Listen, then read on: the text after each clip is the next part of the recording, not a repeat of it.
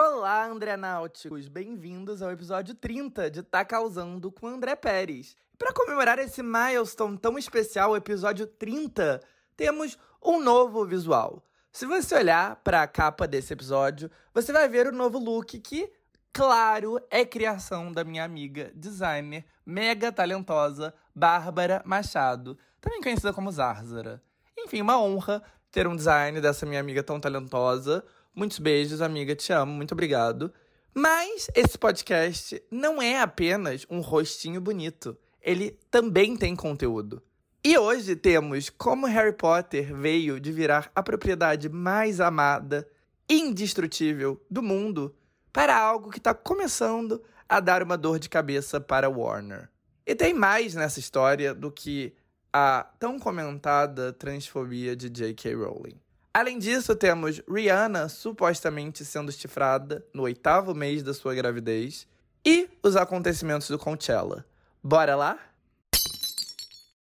Então, vamos começar aqui com umas fofocas rapidinhas. E para começar, o grande babado da semana foi o boato de que o ASAP Rocky traiu a Rihanna, que está com oito meses de gravidez. A traição foi com, supostamente, a shoe designer Amina Muadi, que trabalhou tanto com a Rihanna quanto com o ASAP nas respectivas colaborações que eles fizeram com grandes marcas internacionais de sneakers. Em tese, corroborando as alegações, estava o fato de que Rihanna tinha dado unfollow na Amina. E a descoberta foi no Craig's, um restaurante super badalado de LA. Eles brigaram lá, teve gente que viu eles brigando, em tese. Enfim, a notícia fez todo mundo ficar louco. Mais de um milhão de tweets do assunto foram registrados pelo Twitter em pouquíssimas horas. E até o último álbum da Rihanna, Anti, lançado faz mais de seis anos atrás, voltou pro top 200 dos álbuns mais ouvidos da Apple Music dos Estados Unidos. Porque tem isso, né, gente? Para quem não lembra, Rihanna lá atrás era originalmente uma cantora. Os ouvintes mais novinhos não devem saber desses fun facts. Mas antes dela virar apenas um ícone de estilo que, com a força do seu nome, vende cosmético, calcinha e sutiã, antes disso ela era cantora. Vocês sabiam? Trivia. Mas, brincadeiras à parte, o fato é que a Rihanna é uma celebridade que é unanimidade entre todo mundo. Todo mundo admira ela, acha ela incrível, linda, carismática, clama pelo retorno dela à música e quem pode compra os produtos dela também. E por isso todo mundo ficou super empolgado com a gravidez, feliz como se fosse uma amiga próxima que estava grávida. E ninguém parece tão feliz quanto ela própria. Ela tá com uma alegria contagiante de estar tá grávida. Então ela tá sempre aí, dando entrevistas para cima e para baixo, com looks onde ela exalta, né, o barrigão. Inclusive, ela tá na capa da Vogue americana desse mês, mostrando, de novo, a barriga dela grávida, que é o, o ponto focal, eu acho, todos os looks recentes dela. Bom, dado todo esse contexto, todo mundo ficou em choque em saber de uma suposta traição Principalmente quando ela tá quase parindo, né? Mas, para alívio geral, foi tudo desmentido. A Rihanna e o SAP não se pronunciaram oficialmente, mas o TMZ, que em geral é informado pelos porta-vozes das celebridades, desmentiu. E os dois foram vistos chegando juntos em Barbados, né? Que é o país natal da Rihanna, onde ela vai ter a filha. Eu acho que é uma garota, né? E a, a mina também lançou um statement nos seus stories dizendo que era tudo falso. Enquanto isso, o usuário do Twitter que postou esse boato deletou sua conta e depois voltou para postar uma desculpa, dizendo que ele foi irresponsável por espalhar isso. Tendo dito tudo isso, eu vou ser sincero com vocês. Eu acho que é verdade. Tem umas coisas que eu não sei se é verdade ou não, tipo que a Rihanna deu unfollow na mulher, porque é muito fácil fabricar esse boato. Mas é difícil corroborar, porque não tem como confirmar isso necessariamente. Quem viu que ela seguia e parou de seguir, viu. Quem não viu, tem que acreditar em quem disse que viu. Então, assim, eu não sei. Mas eu sei que o influencer que postou o bato, Lois Pisano, de fato é um insider com contatos no mundo da moda e tal. Eu não acredito que ele tirou a notícia do nada só para causar. Eu acho que ele ouviu a fofoca de uma fonte muito confiável e ele teve aí o radar de fofoqueiro dele disparado, atingiu aí um nervo que ele precisou dividir com todo mundo no Twitter que foi uma baita de uma burrice. Ele foi inconsequente. E eu entendo porque ele vai negar. Aliás, ele nem negou que é verdade. Ele só pediu desculpa por espalhar o boato. Mas é óbvio que ele vai negar. Ele, isso vai minar a carreira dele como influencer e como insider da moda. Ele não é colunista de fofoca. Ele não pode queimar pontes com marcas, com a Rihanna, com né, pessoas muito poderosas. Então eu também entendo a Rihanna, o SAP e a garota negarem tudo, porque é compreensível eles não quererem fazer desse drama pessoal no fim de uma gravidez algo de domínio público. É mais fácil conter o drama do que lidar com backlash. E lembrando que celebridade não tem nenhum compromisso com a verdade. A parada deles é manter a pose e a imagem. Eles são marcas. Eu duvido que no oitavo mês de gravidez, Rihanna, como celebridade, quer ser assunto porque foi chifrada estragando a imagem de felicidade e de realização que ela construiu tão bem. Por que, que ela vai botar uma mancha no momento que, pelo menos publicamente, é tão feliz, tão tocante para todo mundo? Então eu entendo porque eles estão negando. E ao mesmo tempo, eu, pessoalmente, acredito que seja verdade. Primeiro, pela fonte ser confiável. Pelo fato de que já apareceu até a subcelebridade brasileira mostrando DM do ASAP, dizendo que ele deu em cima dela. Algo que, assim, desculpa, não acho que veio do nada. Onde a, a fumaça tem fogo. E pelo fato de que o Demois, que é uma conta do Instagram que posta spotted de celebridades, ter noticiado já faz algum tempinho que houve uma briga entre o casal nesse restaurante no Craigs, porque duas testemunhas viram e tem, eles publicaram até foto na época e tal. Então é isso aí. Cada um acredita no que quiser. Eu não tenho provas de que é verdade. Eu só tenho feeling que é. A narrativa oficial, por enquanto, é que nada disso rolou. O meu instinto é que rolou. Mas seja como for, a lição que fica é que homem não presta, algo que não é nenhuma novidade. E que a vida de ninguém é perfeita. Nem a da Rihanna. Os André Náuticos sabem que eu comecei esse ano insistindo em fazer uma retrospectiva de 2021. Então, assim, demorou muito tempo para 2022 começar nesse podcast. O que significa que muitos assuntos desse ano se acumularam e eu tenho que ir falando deles aos poucos, a contra-gotas, porque senão não dá tempo. Então, assim, ao longo dos últimos episódios eu já falei de Euphoria, de Encanto, do Super Bowl. E hoje eu vou falar de outro fenômeno do primeiro trimestre, um joguinho virtual muito despretensioso que se tornou a maior febre do mundo, Wordle. Wordle foi criado por um engenheiro de software galês do país de Gales, no Reino Unido, o John Wardle. O nome era um trocadilho entre o sobrenome dele, Wardle, e Word, que significa palavra. Então, assim, Word mais Wardle virou Wordle. É um jogo extremamente simples, em que aparecem quatro linhas com cinco quadradinhos. Cada uma dessas linhas é uma palavra de cinco letras que você tem que adivinhar. Primeiro, não tem pista nenhuma, você só pensa em uma palavra com cinco letras. Você tem que ser muito cagão para acertar de primeira, é quase impossível. Mas se você acertar, todos esses cinco quadradinhos vão ficar verdes. Só que isso não vai acontecer. O que em geral acontece é que você vai acertar uma ou outra letra. Se essa letra está na posição certa da palavra, o quadradinho dela fica com fundo verde. Você sabe que a palavra tem aquela letra naquele lugar. Se a letra está na posição errada, mas faz parte da palavra certa, ela fica com fundo amarelo. Ou seja, você sabe que aquela letra está ali na palavra, mas em outra posição, então você tem que pensar para chegar aí na resposta. Se a letra não está na palavra, ela segue com fundo cinza. Então, com base nessas pistas, você tem cinco chances para acertar a palavra. Ou seis chances no total com a primeira. Cinco chances, eu acho. E como já disse, é um total de quatro palavras, e as palavras são as mesmas para todo mundo, e elas mudam diariamente. Todo dia aparece lá quatro novas palavras. O Wardle criou esse joguinho para entreter ele e a namorada, que na época estavam obcecados com dois jogos da New York Times. Um jogo de soletrar e com a palavra cruzadas deles, que é super tradicional. Daí, o Wordle meio que virou uma obsessão entre vários integrantes da família estendida dos dois. Então, em outubro de 2021, ele resolveu deixar o site público. E o charme do jogo é a sua total simplicidade. Ele lembra tempos muito mais simples da internet. É um site sem nada, sem propagandas, sem coisas para comprar, sem links, sem nenhuma tentativa de capturar seus dados e vendê-los. É algo que basicamente não existe mais na internet contemporânea, um lembrete de tempos mais simples. E isso é um dos aspectos que fez desse jogo tão charmoso e tão sedutor. Só que o pulo do gato, o que fez o jogo viralizar, foi o fato de que depois que você joga, ele disponibiliza seu resultado em formato de emoji.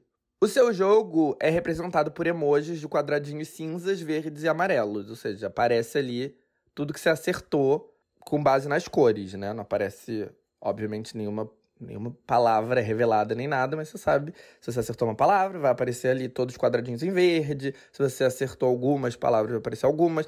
Enfim, vocês entenderam, né? Ou não. Eu não sei, é meio difícil ficar explicando umas coisas que são visuais com palavras.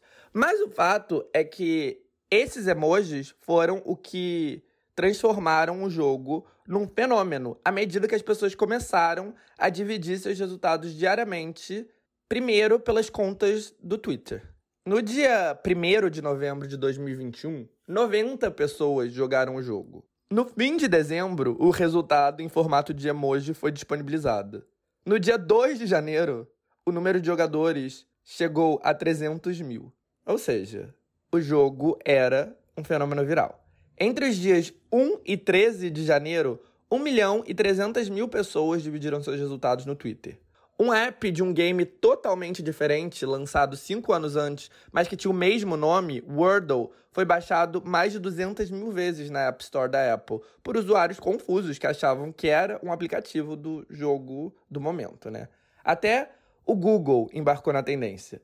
Se você procurar Wordle no buscador, o logotipo da empresa reproduz o joguinho e mostra uma animação que forma a palavra Google dentro dos quadradinhos. Muitos sites copycat surgiram, não só em inglês, mas em várias línguas. Aqui no Brasil existem vários que reproduzem o jogo, mas com palavras em português. O com o design mais igual ao original, e que também é o mais popular, é o term.oo. T-E-R-M.oo.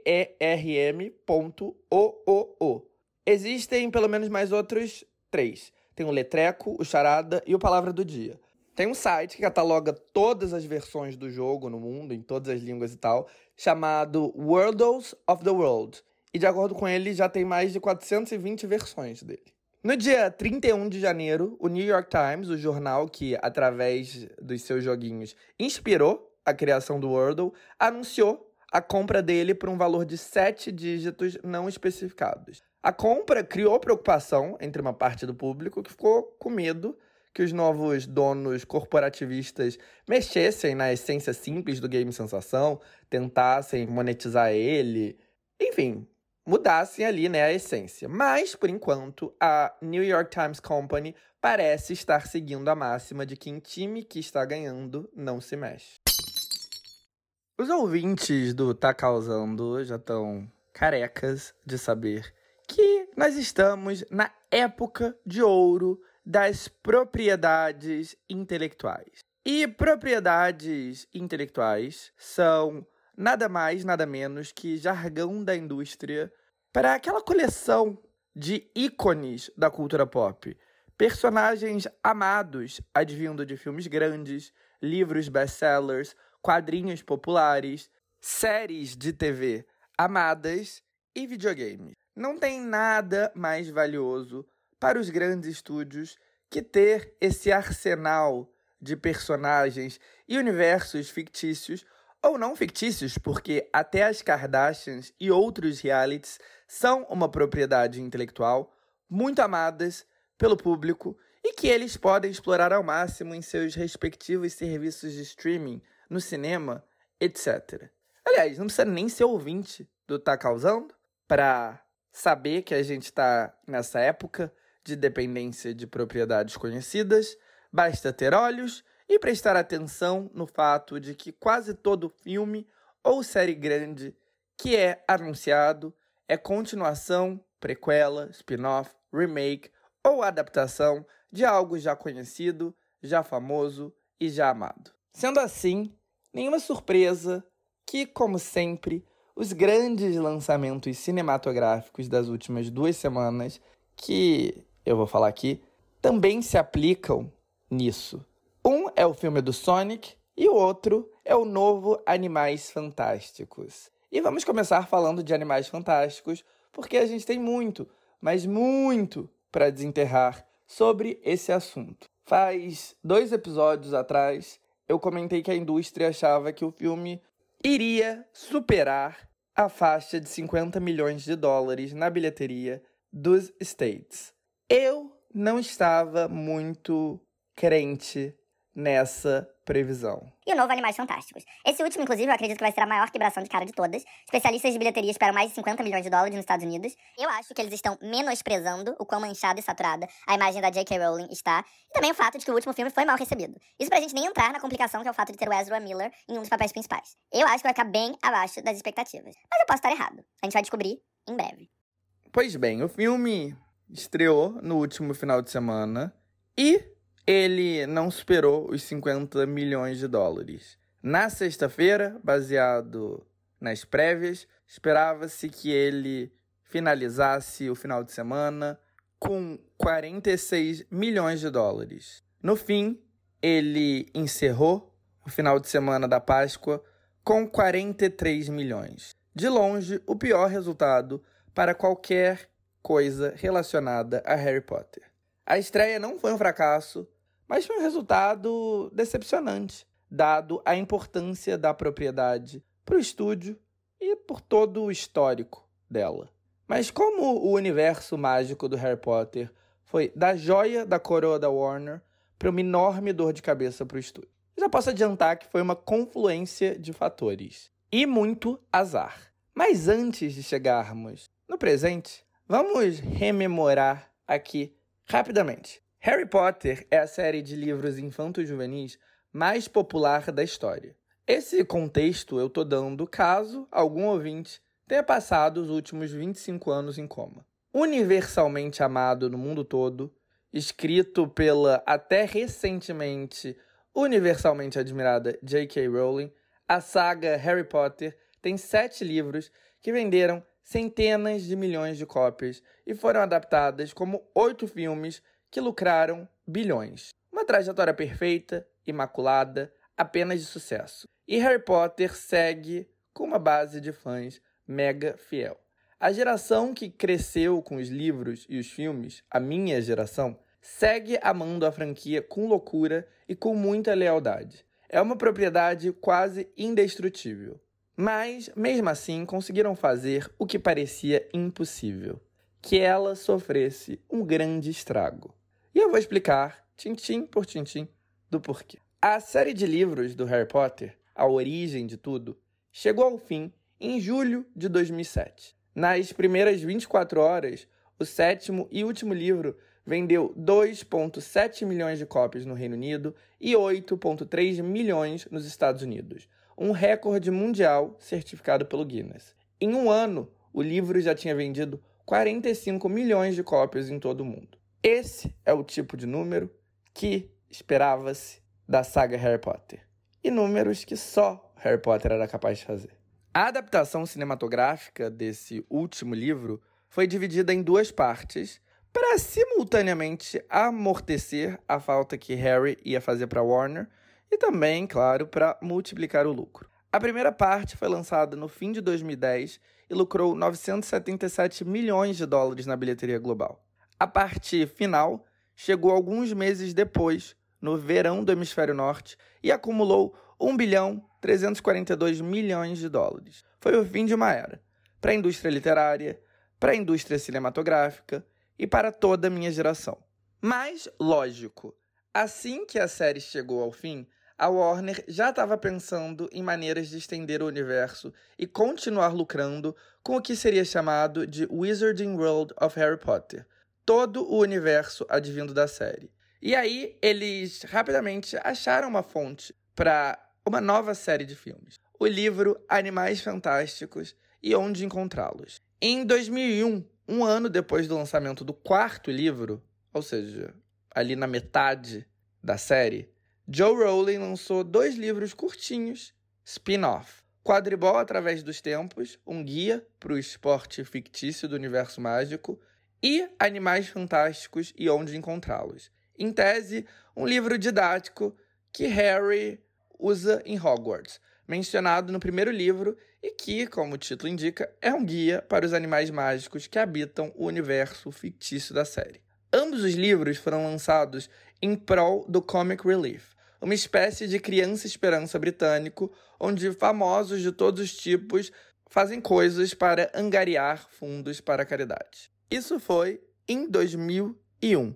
Treze anos depois, em 2014, a Warner anunciou que faria uma nova série de filmes baseada nesse livrinho singelo, em Animais Fantásticos e Onde Encontrá-los. O autor fictício do livro, Newt Scamander, seria o protagonista dessa propriedade. A nova série seria dirigida por David Yates, que dirigiu todos os últimos filmes do Harry Potter, e a própria J.K. Rowling seria responsável pelos roteiros. Animais Fantásticos, a Warner anunciou, seria uma trilogia.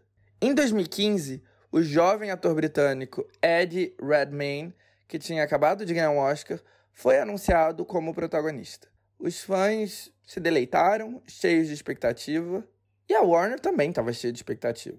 Um mês antes da estreia do filme, o estúdio estava tão otimista que eles anunciaram, através da própria J.K. Rowling, que seriam cinco filmes no total, não apenas os três inicialmente planejados. O longa chegou em novembro de 2016 e atendeu às expectativas, sendo um enorme sucesso de bilheteria, com 814 milhões de dólares arrecadados na bilheteria global. Um começo para lá de próspero. O futuro parecia brilhante.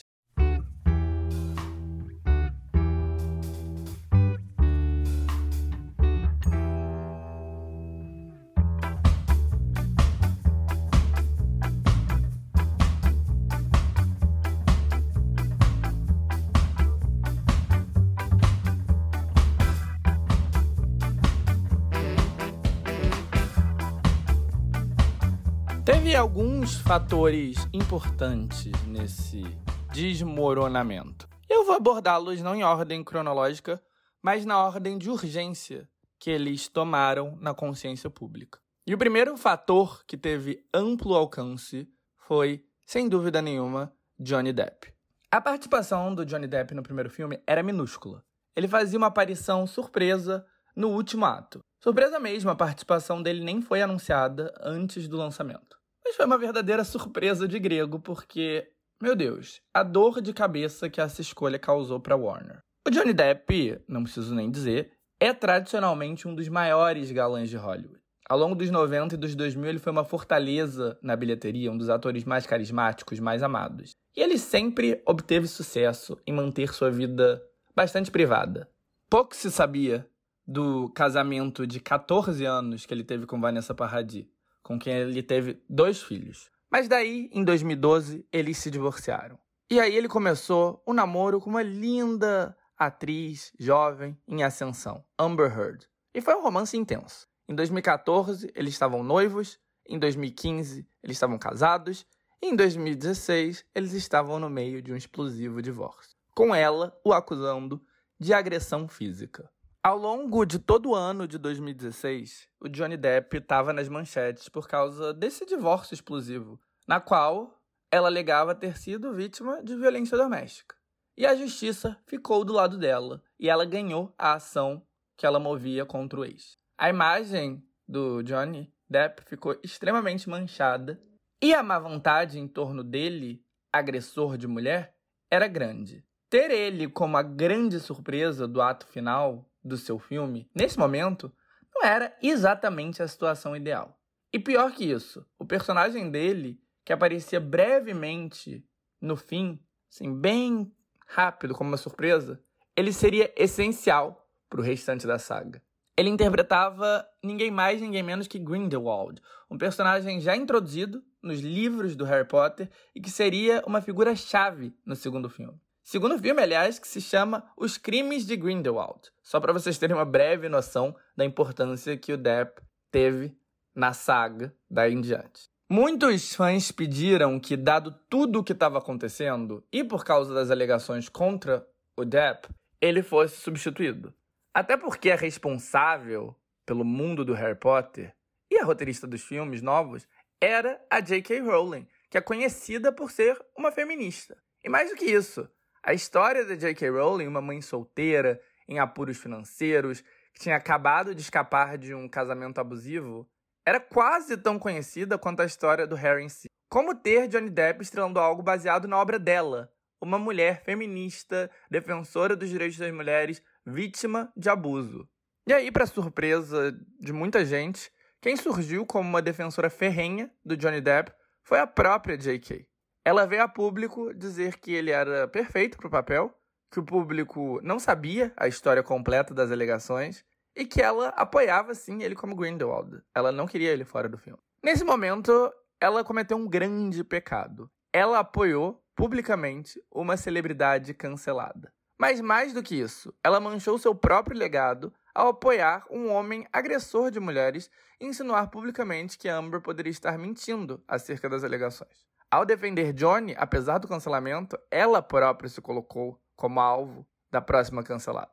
E foi o que aconteceu. Ela sofreu aí um pequeno cancelamento. Mas o que é um cancelamento na internet para uma mulher que tem a série de livros mais amada de, sei lá, todos os tempos e tem bilhões de dólares no banco? Então isso era só uma marolinha, nada demais. Mas já tínhamos ali duas rachaduras. A primeira bem grave. Um dos protagonistas da série era uma figura que dividia opiniões, que causava revolta em muita gente. A segunda, naquela época, algo menor. J.K. Rowling, a maior figura por detrás daquela saga, conhecida como progressista e feminista, colocou a mão no fogo por um agressor, de acordo com a justiça. Algo pequeno até comparado com as conquistas dela, mas mesmo assim significativo.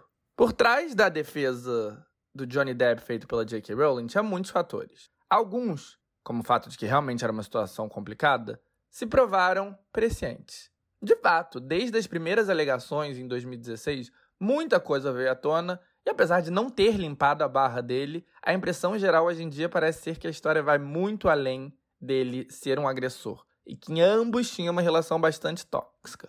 Eu não acompanho esse caso, então eu não posso aqui dar uma opinião, mas essa é a opinião pública que está sendo disseminada. Se você abre o TikTok, você abre o Twitter, você abre o Reddit.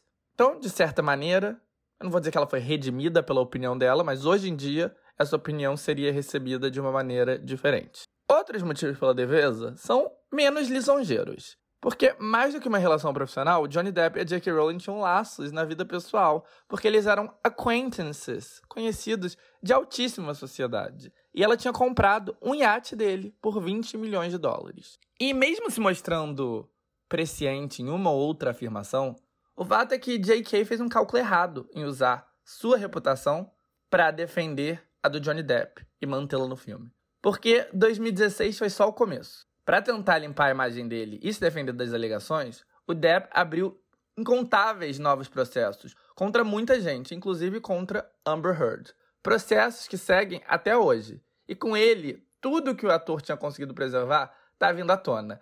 Episódios violentos, dependência de álcool, dependência de drogas, problemas financeiros, traições.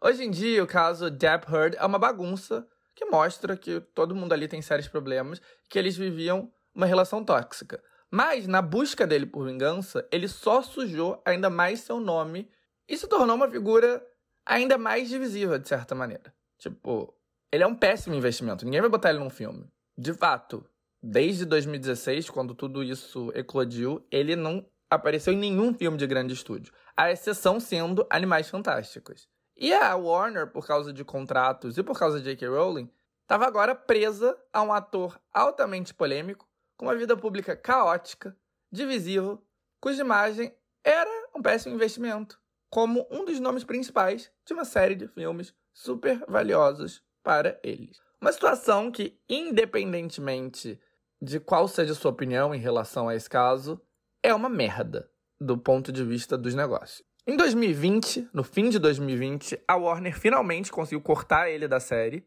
o que deu ao estúdio a brecha legal para demiti-lo foi o fato de que ele perdeu um processo que ele próprio tinha iniciado em 2018 contra o tabloide britânico The Sun, que tinha chamado ele de wife beater, ou agressor de mulher. Ele processou e o tribunal disse que não, que o The Sun tinha esse direito, porque de fato ele foi julgado e o resultado disso foi que foi concluído que ele sim agrediu a mulher. Então agora tanto os tribunais estadunidenses quanto os britânicos tinham determinado que, apesar de tudo, ele tinha agredido sua. Então, pouco depois do veredito, o Johnny Depp lançou um comunicado avisando que, por pedido da Warner, ele não faria mais parte da série e não estaria no terceiro filme. Mas a essa altura, parte do estrago já tinha sido feito, com ele tendo sido um dos protagonistas do universalmente mal recebido segundo filme da série. Mas mais sobre isso depois. O fato é que Johnny Depp não foi o único ator importante da série que virou uma enorme dor de cabeça por ser um agressor de mulher. Aliás, ele nem foi a maior dor de cabeça por ser um agressor de mulher. E ele com certeza foi limado para proteger esse outro nome. E agora chegamos no segundo fator da dor de cabeça, o fator Ezra Miller. Ezra é um dos jovens atores com a carreira mais badalada de todos, e ele é uma figura importante em vários sentidos. Hoje em dia, fluidez sexual, sex symbols que não desempenham uma masculinidade tradicional e que nem necessariamente se identificam como estritamente héteros é algo cada vez mais comum. Eu não sei se eu classificaria isso como uma tendência, algo do momento, como foi na década de 70 e 80 com David Bowie, com Boy George e tal, ou como a evolução verdadeira da sociedade. Pode ser um, pode ser outro, a gente vai descobrir isso com o tempo.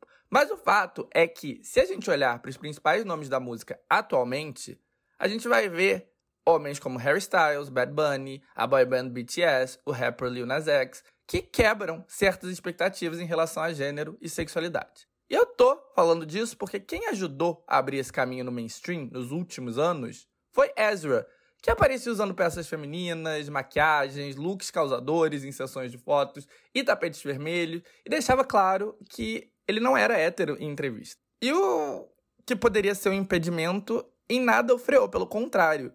Isso ampliou a percepção dele como um sex symbol, um ícone de estilo, um homem cool, e ajudou também bastante a carreira dele como ator. Ele virou um dos atores mais cobiçados, ganhando um dos papéis principais na saga de Animais Fantásticos, e também foi escolhido como o herói The Flash em um filme grandioso da DC. Tudo muito bem, até que em abril de 2020 surgiu um vídeo dele em um bar da Islândia agredindo uma mulher. Um vídeo curto, sem muito contexto, mas que deixava claro que ele enforcava e jogava no chão uma mulher aparentemente indefesa. A Variety, uma revista da indústria, confirmou que de fato era ele, que ele teve um comportamento bizarro nesse bar e que ele tinha sido expulso. Ou seja, duas estrelas de animais fantásticos estavam envolvidas em caso de agressão. Nesse mar de má sorte, a Warner pode contar com uma coisa que, pelo menos momentaneamente, a ajudou. Esse vídeo vazou em abril de 2020, quando o assunto que dominava toda parte era só um: o Covid e o começo da quarentena. Então, esse vídeo meio que se perdeu no barulho eles conseguiram conter os danos, teve pouca matéria sobre o vídeo, pouca especulação. Até hoje não se sabe exatamente o que aconteceu e a filmagem já sumiu da web. Mas o fato é que, sem a menor dúvida, Johnny Depp foi limado da saga para proteger Ezra, porque Ezra não só é um dos protagonistas de Animais Fantásticos, ele também é o Flash no filme The Flash, um dos filmes mais esperados do universo expandido da DC que é a outra propriedade mais valiosa de todas para Warner. Ou seja, Ezra é protagonista de filmes dos dois universos cinematográficos mais importantes para o estúdio: Wizarding World of Harry Potter, através de Animais Fantásticos, e DC Comics, através do The Flash. Ele é um problema que pode custar bilhões. Mas, pelo menos, falando de Wizarding World of Harry Potter, isso pode continuar existindo sem Ezra, sem Depp. Nenhum deles são figuras super importantes, associadas ao Harry Potter. Mas isso leva a outro grande problema: a própria J.K. Rowling.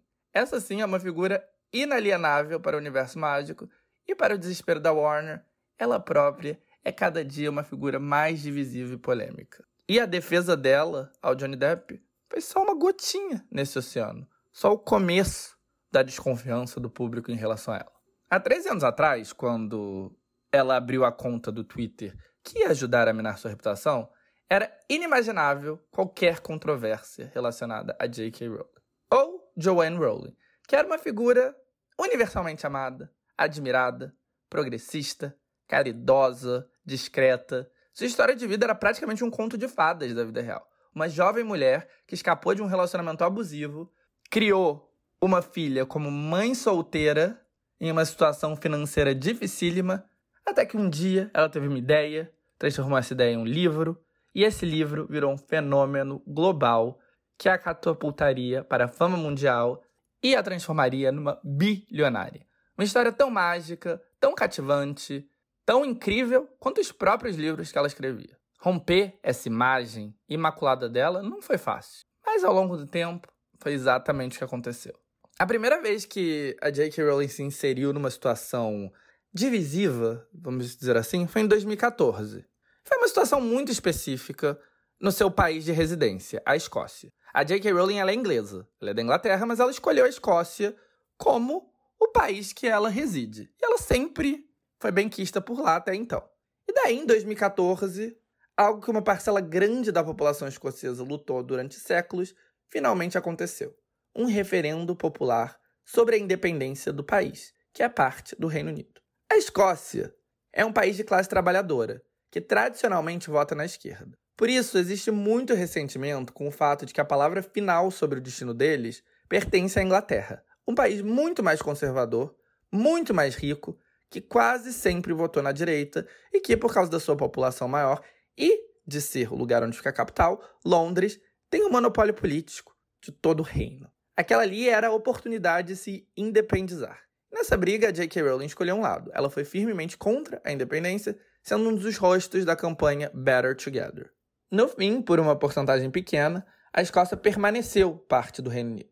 No mundo, ninguém deu muita bola para esse resultado, para esse referendo, porque eram tempos pré-Trump, pré-Brexit, onde a política global não despertava nada.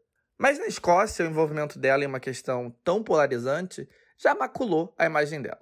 Mas o que é a Escócia senão um país minúsculo que nem sequer tem a maior parte da população do Reino Unido? Não ia ser um referendo que o lado dela ganhou ainda por cima, queria minar a popularidade dela. Principalmente um referendo que, naquela época, pelo menos, nem ficou tão dividido assim entre esquerda e direita, entre progressistas e conservadores. A questão da independência era uma questão polêmica, mas que não se limitava a um campo de pensamento. Para se ter uma ideia de como eram outros tempos, até eu, que tenho uma opinião sobre absolutamente tudo, não tinha uma opinião formada sobre independência. Mesmo eu tendo acompanhado tudo, era um assunto que me interessava, e mesmo assim eu não tinha opinião. Você consegue imaginar isso? André 2022, menor chance. Inclusive, além de não ter opinião, talvez eu até tivesse, eu era contra a independência, influenciado em parte pela própria J.K. Rowling, que na época eu admirava muito. E assim, a J.K. Rowling não é uma figura política, ela sempre foi filiada ao Partido Trabalhista Britânico. Em tese, um partido de esquerda, o Labour Party fez um salto enorme para a direita em 1997,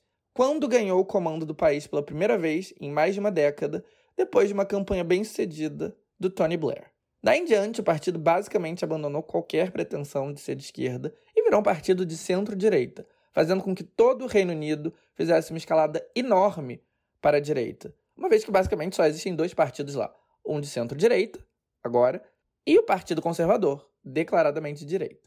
Nem perder a maioria no Congresso em 2005 fez eles recalcularem a rota. Eles continuaram um partido que representava cada vez menos os interesses da classe trabalhadora. Até que em 2015, para surpresa geral, Jeremy Corbyn, um político da diminuta ala de esquerda do partido, ganhou de lavada as eleições para a escolha do líder do partido. Essa eleição é muito importante destacar era escolhida exclusivamente pelos membros do partido, não pelos políticos nem pela direção. E o Jeremy ganhou porque ele era tudo que os membros e votantes do Partido Trabalhista queriam: a favor da classe trabalhadora, socialista, contra privatizações, anti-imperialista, a favor do sindicalismo, a favor dos direitos dos palestinos, de maiores direitos trabalhistas, dos direitos humanos, a favor da imigração, seu período como líder fez mais de 400 mil pessoas se juntarem ao partido, fazendo dele o maior partido em números de filiados em toda a Europa continental. Ele também reviveu o interesse do público jovem em política num país onde menores de 45 anos eram quase que completamente alienados politicamente e nunca tiveram interesse de votar. Por outro lado, ele era tudo que o establishment britânico odiava, incluindo o establishment do próprio partido dele. A imprensa, a elite e os próprios diretores e membros do Congresso do Partido Trabalhista fizeram o possível e o impossível para destruí-lo. Com grande sucesso, aliás. E quem foi uma integrante do establishment britânico e da elite que odiava Corbyn com todas as suas forças?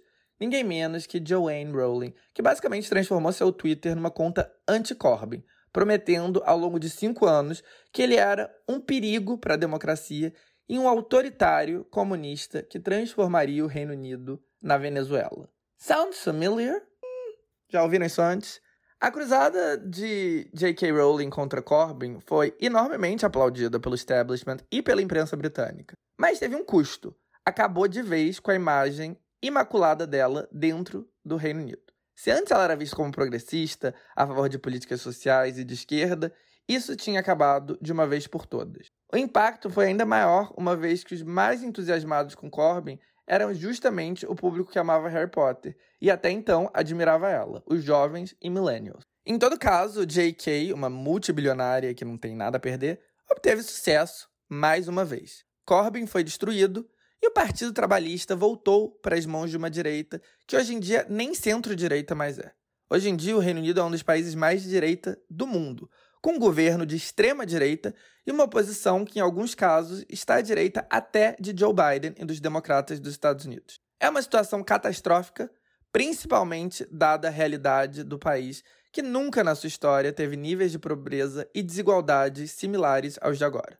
Mas Rowling não parece se importar muito com isso, uma vez que Corbyn, que ela achava que ia transformar o UK na Venezuela, foi minado da vida política do país. Desde então, ela já partiu para outras batalhas políticas, tipo negar qualquer direito a mulheres trans. Mas a gente vai chegar nisso já já.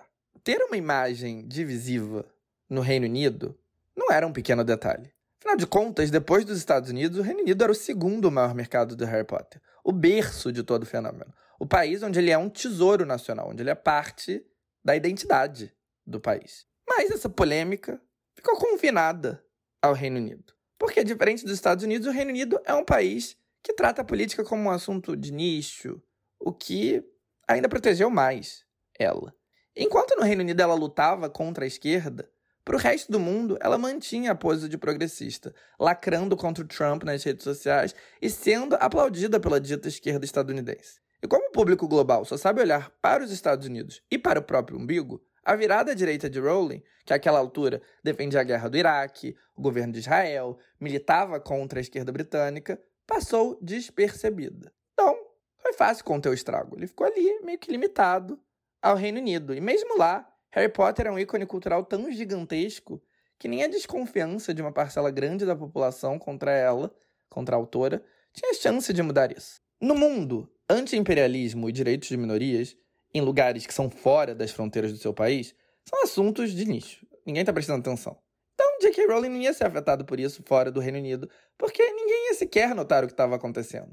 Dentro do Reino Unido, ela foi afetada. Mas de uma maneira que dava para conter, já que a imprensa e o establishment, aqueles que moldam a opinião pública, estavam do lado dela. Por isso, as rachaduras a nível global só começaram a aparecer quando um assunto muito mais urgente, o cancelamento de Johnny Depp, entrou nas manchetes. E assim, gente, eu não sou uma pessoa que menospreza cultura pop. Muito pelo contrário, e todos os meus ouvintes desse podcast são prova disso, porque o que eu falo aqui é sobre cultura pop. Mas foi uma coisa completamente surreal ver a J.K. Rowling no Twitter defendendo a guerra do Iraque, difamando a esquerda britânica, até ativistas de direito humano sem nenhum poder institucional, ver ela apoiando políticos racistas britânicos e apoiando coisas tipo o bombardeamento da Síria, tudo isso sem ninguém pestanejar, sem ninguém sequer notar o que estava acontecendo. E ela conseguindo manter intacta a imagem de progressista para o mundo. Foi só o Johnny Depp que fez com que a maré começasse a mudar. Mas bom, ao longo de 2017, J.K. Rowling focou sua atenção totalmente em difamar socialistas e questões mais restritas à política britânica, o que fez dela uma figura divisiva em seu país natal mas passou despercebido em todo o resto do planeta. Mas tinha toda a polêmica em torno do Johnny Depp, o que também não ajudou muito. Mas a merda só foi atingir o ventilador no ano seguinte, em maio de 2018, quando ela curtiu um tweet que fazia alusão a uma adolescente trans ativista de esquerda e pró-Corbyn, e esse tweet chamava mulheres trans de homens de vestidos. Foi um caos e rapidamente o porta-voz dela veio ao público dizer que é claro que Joe não concordava com aquilo, que ela teve um momento de mulher de meia idade e que ela apertou o botão errado e deu um like sem querer. Uma óbvia mentira. Porque a J.K. Rowling sempre foi bastante pública com o fato de que ela admira e é amiga de alguns dos colunistas e jornalistas mais transfóbicos do país. Portanto, quem acompanha o lado político dela, ou seja, aquela altura uma parcela considerável até do Reino Unido, sabe quais eram as visões que ela endossava. Então, quando o porta-voz disse que o like foi sem querer, era óbvio que era mentira. Porque talvez ela nunca tivesse curtido algo tão vulgar assim até então, chamando diretamente uma mulher trans de homem de vestido. Mas ela tinha um longuíssimo histórico de apoiar visões bastante similares, que não eram tão diretas, mas que nas entrelinhas falavam exatamente a mesma coisa. Mas assim, nem a própria J.K. Rowling estava interessada em sustentar essa mentira de que o like foi sem querer. Ela não precisava disso. Diferente da maior parte das personalidades e celebridades, ela não depende em nada da percepção pública. Porque ela não é apenas multimilionária, ela é bilionária. Personalidades e celebridades públicas têm que maneirar suas visões mais polêmicas, não necessariamente por uma questão puramente de percepção, mas sim por uma questão financeira, porque para elas a percepção afeta diretamente o financeiro. E isso não vai ser o caso de alguém que é bilionário e que, portanto, está acima de qualquer uma dessas coisas. E mais do que isso, a J.K. Rowling sabe que ela é uma das vozes mais influentes do mundo. Ela sabe que, mesmo sendo mal recebida, ela apoiar publicamente certas visões fazem automaticamente com que essas visões ganhem uma legitimidade. E ela sabe o que ela está fazendo. Por isso, ao longo de 2018, ela não hesitou em deixar claro sua visão de que mulheres trans não são mulheres e sim homens. Não apenas homens, homens predadores cuja existência são um perigo para mulheres de verdade e que, portanto, não merecem direitos. Ela é contra leis de autoidentificação e leis que protegem mulheres trans, porque, na visão dela, direitos trans são incompatíveis com os direitos das mulheres que nasceram biologicamente mulher. É um ou outro. E aqui é muito necessário um contexto bem específico. Entre a elite intelectual e o establishment britânico, a transfobia está totalmente institucionalizada e aceita. Não entre a população de maneira geral, é importante destacar, pesquisas recentes mostram que mais de 50% da população britânica apoia direitos dos transexuais, mas entre figurões da política, do jornalismo, da TV, editores e colunistas poderosos da BBC e de jornais e revistas, celebridades intelectualizadas, etc. Isso não é um segredo, tá? Não é uma teoria de conspiração, eles não se reúnem nas sombras para serem transfóbicos. Não, é aberto.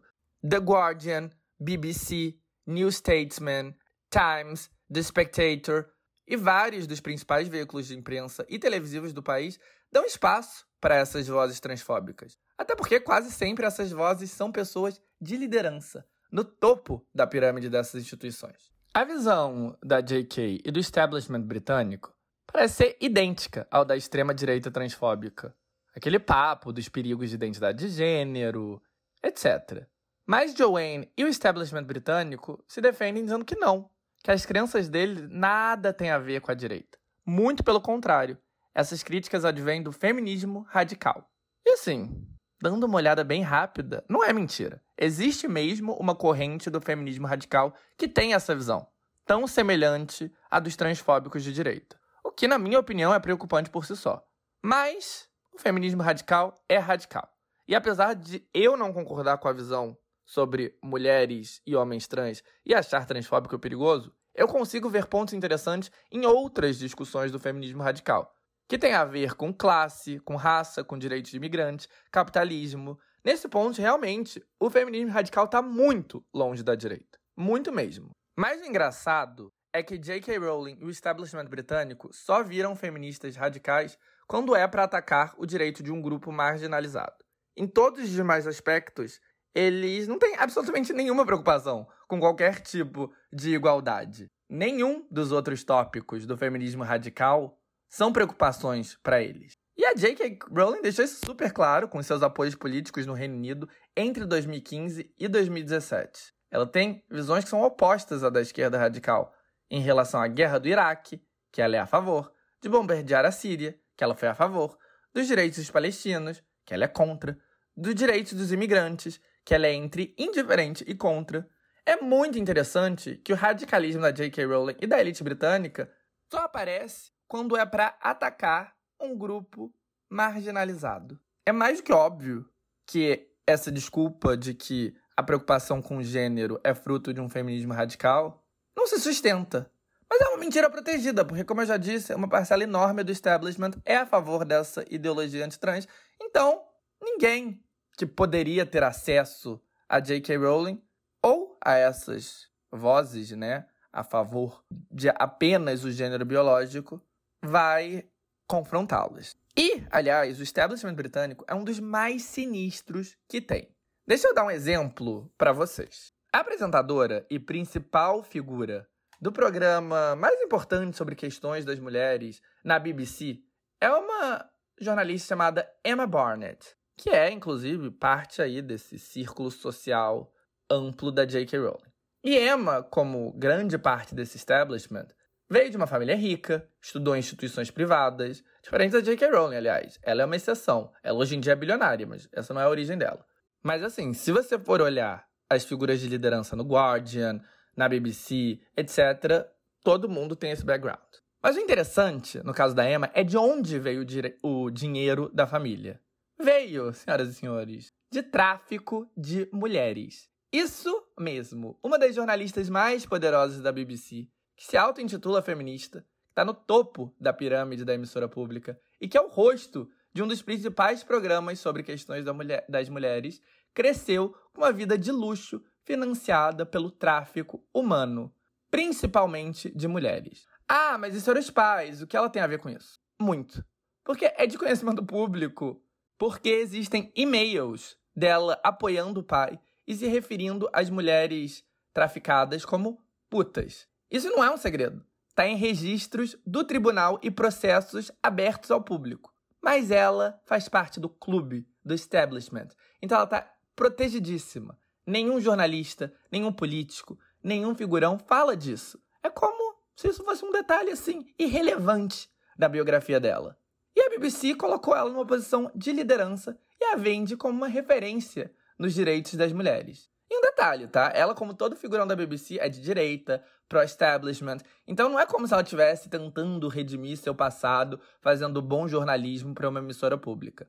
Nada disso. E o mais bizarro é que a instituição que promove e protege esse tipo de gente, a BBC, tem um verniz de respeitabilidade internacional. Ela não é uma Record da vida que ninguém leva a sério. É a porra da BBC. E deixando a situação mais desesperançosa, no Reino Unido literalmente não existe esquerda dentro dos grandes partidos. Eles conseguiram limar completamente a esquerda da política mainstream. Então, assim, o país, na minha opinião, é um buraco sem fundo. E essa história da Emma Barnett é apenas um exemplo, tá? Histórias bizarras como a dela tão longe de ser raridade. O establishment britânico é cheio de figuras assim.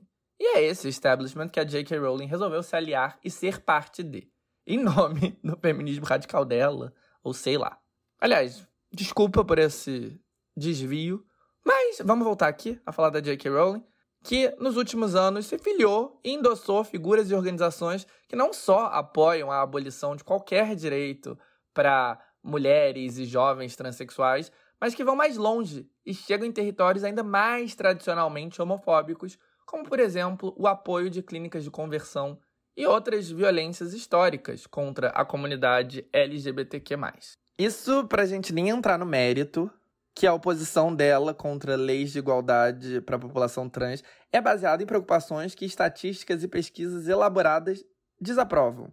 Ela alega que deixar pessoas trans se auto-identificarem vai colocar mulheres em riscos, e com homens se identificando como mulheres, podendo entrar em banheiros femininos e outros espaços, elas estarão em situação de vulnerabilidade, aumentando a probabilidade de violência. Não só dados mostram que mulheres trans são, na verdade, as mais vulneráveis à violência e, portanto, precisam ser protegidas por leis, como também comprovam que países com leis de autoidentificação não têm índices maiores de violência contra mulheres nem relatos de problemas em relação ao acesso de banheiro, etc. Mas o importante disso tudo é que a transfobia da J.K. Rowling é protegida no Reino Unido, onde a visão dela é compartilhada por inúmeras figuras em posições de liderança na mídia e na política. É isso que deu a ela confiança para ser totalmente sem vergonha em relação a isso. Defender essas posições como completamente legítimas, até porque, mesmo que cause revolta na população, essas posições são tratadas como legítimas pelos jornais, pela TV, pelos grandes meios de comunicação britânicos. Só que, se no Reino Unido tem toda uma elite na mídia, na política e até no mundo de organizações não governamentais dispostas a servirem como um escudo, nos Estados Unidos esse não é o caso. Então, quando as visões controversas de gênero da J.K. chegaram ao público estadunidense, a merda rapidamente atingiu o ventilador. Porque, tirando a mídia partidária de extrema-direita, ninguém estava disposto a fingir que o que ela estava defendendo não era absolutamente transfóbico. Os Estados Unidos, claro, são um trampolim para todo o resto do mundo. Em menos de um ano, J.K. Rowling tinha ido de figura universalmente amada para uma figura que dividia opiniões e que os millennials, de maneira geral, concordavam que era uma escrota. Até porque o núcleo de fãs de Harry Potter era justamente jovens adultos progressistas, o grupo mais envolvido em direitos LGBTQ. E foi em meio a esse caos que o segundo filme de Animais Fantásticos chegou aos cinemas em novembro de 2019. E deixando tudo muito pior, deixando tudo muito mais indefensível, o filme era ruim pra cacete. Dizem, porque eu não vi. Mas assim, era para ele, que se chamava Os Crimes de Grindelwald, ser um momento de glória para a série. Porque o primeiro filme introduziu um novo universo e esse segundo colocava esse universo mais próximo do mundo já conhecido do Harry Potter, introduzindo dois personagens importantes dos livros, o Dumbledore e o Grindelwald, em papéis chaves. Ou seja, era aí que os fãs iam se deleitar e realmente veriam a conexão entre as duas séries. Mas tudo foi por água abaixo. O conflito com Johnny Depp, um dos protagonistas, serviu como péssima propaganda.